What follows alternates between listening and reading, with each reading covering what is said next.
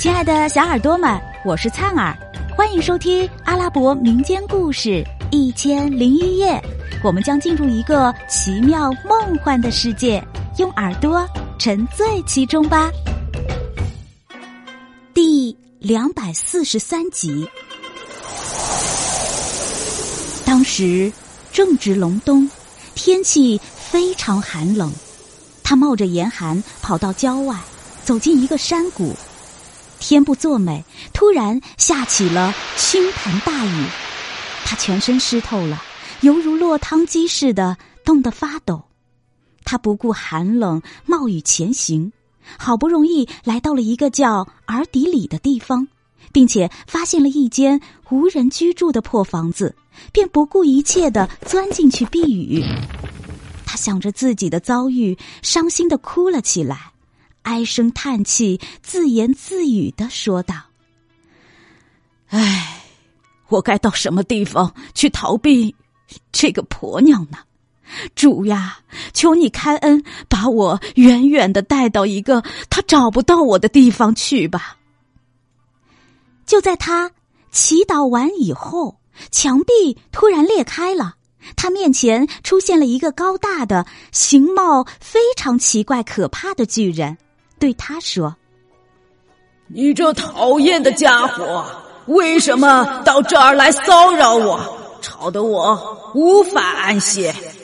我在这儿二百年了，从来没人像你这样骚扰过我。你要做什么？告诉我，我可以帮你达到目的。因为你这副模样，就让人怜悯。”啊，你是谁？你是做什么的？麦尔鲁夫壮着胆子问。我生活在这儿，这里就是我栖息的地方。麦尔鲁夫于是把他跟老婆间的纠纷、吵闹经过从头详细的叙述了一遍。巨人听了，问道：“你愿意让我把你送往你老婆找不到的地方去吗？”哦，非常愿意。那你就跨到我背上来吧。迈尔鲁夫听从巨人的吩咐，果然跨了上去，骑在他背上。巨人背着他腾空飞起，不停的在空中飞行，从傍晚直飞到次日黎明，才落到一座高山上。巨人把他放了下来，吩咐道。你下山去，可以看见一道城门。你放心进城去生活吧。这一辈子，你老婆是找不到这儿来的。他吩咐完毕，撇下了迈尔鲁夫，随即离他而去。迈尔鲁夫迷迷糊糊的待在山顶上，直到太阳升起，照亮了山岗，整个大地都光明起来。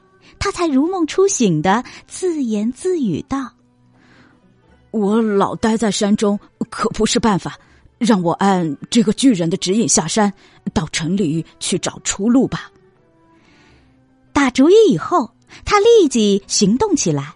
到了山脚下，眼前便出现一座城墙高耸的大城市。他进城去，看见城中的人群熙熙攘攘，一派繁荣景象。顿时觉得心旷神怡。不过，由于他穿着埃及的服装及装束，在街上非常惹人注目，行人都围拢过来看他。其中有人问他：“喂，看你这个样子，像是异乡人。”“是的，我刚来到这儿。”麦鲁夫回答。“你是哪里人？”“呃，我我是埃及人。”你肯定经过长时间跋涉以后才到这里的吧？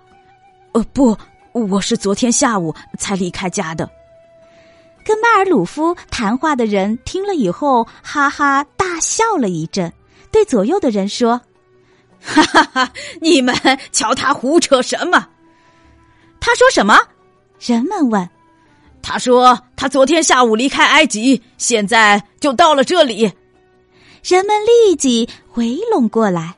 大家取笑迈尔鲁夫道：“你要不是疯子，绝不会说出这样的话来的。怎么可能昨天下午离开埃及，今天早晨就来到我们这里了呢？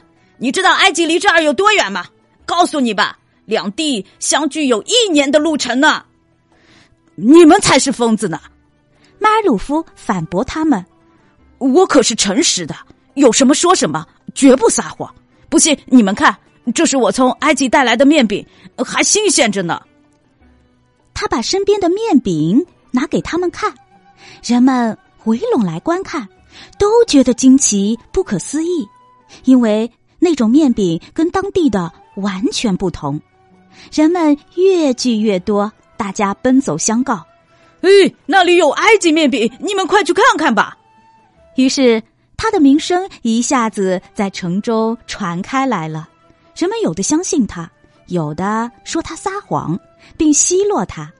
正在闹得不可开交的时候，有个富商骑着骡子，带领仆人打这里经过。他驱散人群，并对他们说道：“你们这样欺负一个异乡人！”随便取笑人家，不觉得害臊吗？他责备他们，并撵他们走，他们就个个都不敢回嘴了。最后，那个富商对纳尔鲁夫说：“跟我来吧，老兄。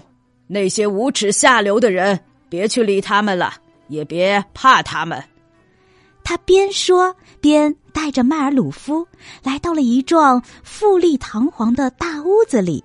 请他坐在宝座式的椅子上，并且命仆人打开衣箱，取出一套价值千金的衣服给他穿。迈尔鲁夫的相貌本就不凡，再穿上一套华丽的衣服，更显得大方气派，俨然是商场中的头面人物。亲爱的小耳朵们，这集故事先讲到这儿啦。我们下集再见。